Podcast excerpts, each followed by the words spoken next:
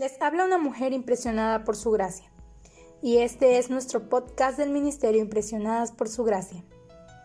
Estás escuchando Mujeres de la Biblia, un estudio devocional sobre las mujeres en las Escrituras. Hoy hablaremos de Dorcas y estudiaremos su historia.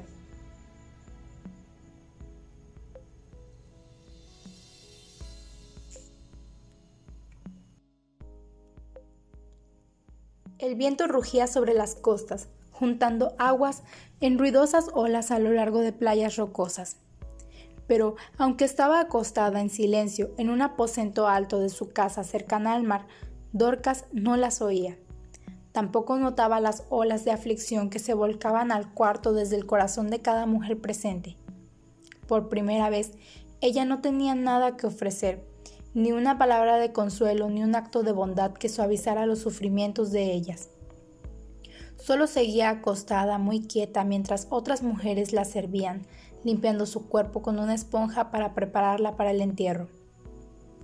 Cuando Pedro se acercó a la casa, podía oír el murmullo de los lamentos, un sonido más desolador que el aullido del viento.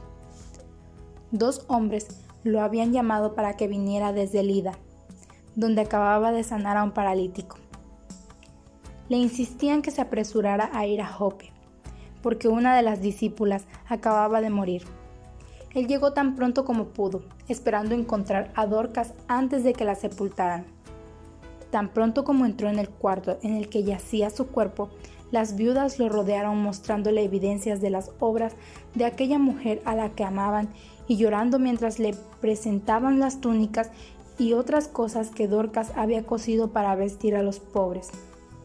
Rápidamente Pedro las despachó fuera del cuarto, como para despejar la atmósfera de desesperación. A continuación se arrodilló junto a su cuerpo. Mientras Pedro oraba, recordó una promesa que Jesús había hecho. Ciertamente les aseguro que el que cree en mí, las obras que yo hago, también él las hará y aún las mayores, porque yo vuelvo al Padre.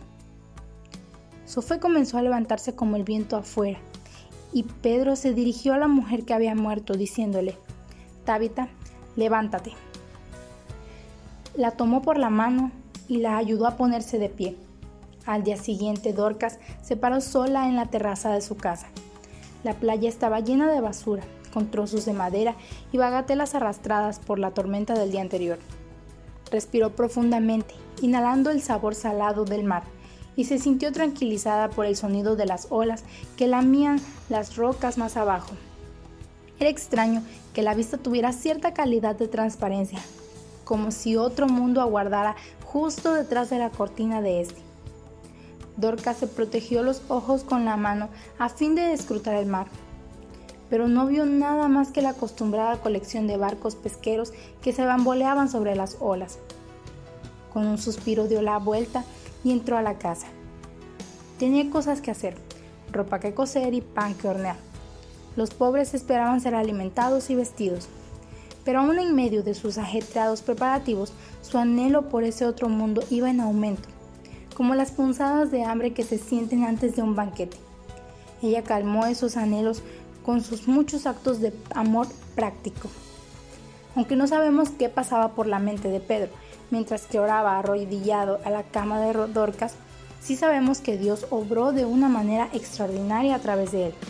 Y a pesar de que las escrituras no nos dicen de qué modo respondió Dorcas a esa increíble experiencia, no nos cuesta mucho imaginar su gozo.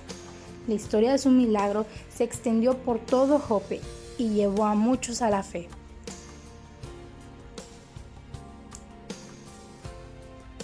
Nuestra oración es que el Dios de nuestro Señor Jesucristo, el Padre glorioso, te dé el espíritu de sabiduría y de revelación para que lo conozcas mejor y que asimismo sean iluminados los ojos de tu corazón para que sepas a qué esperanza Él te ha llamado.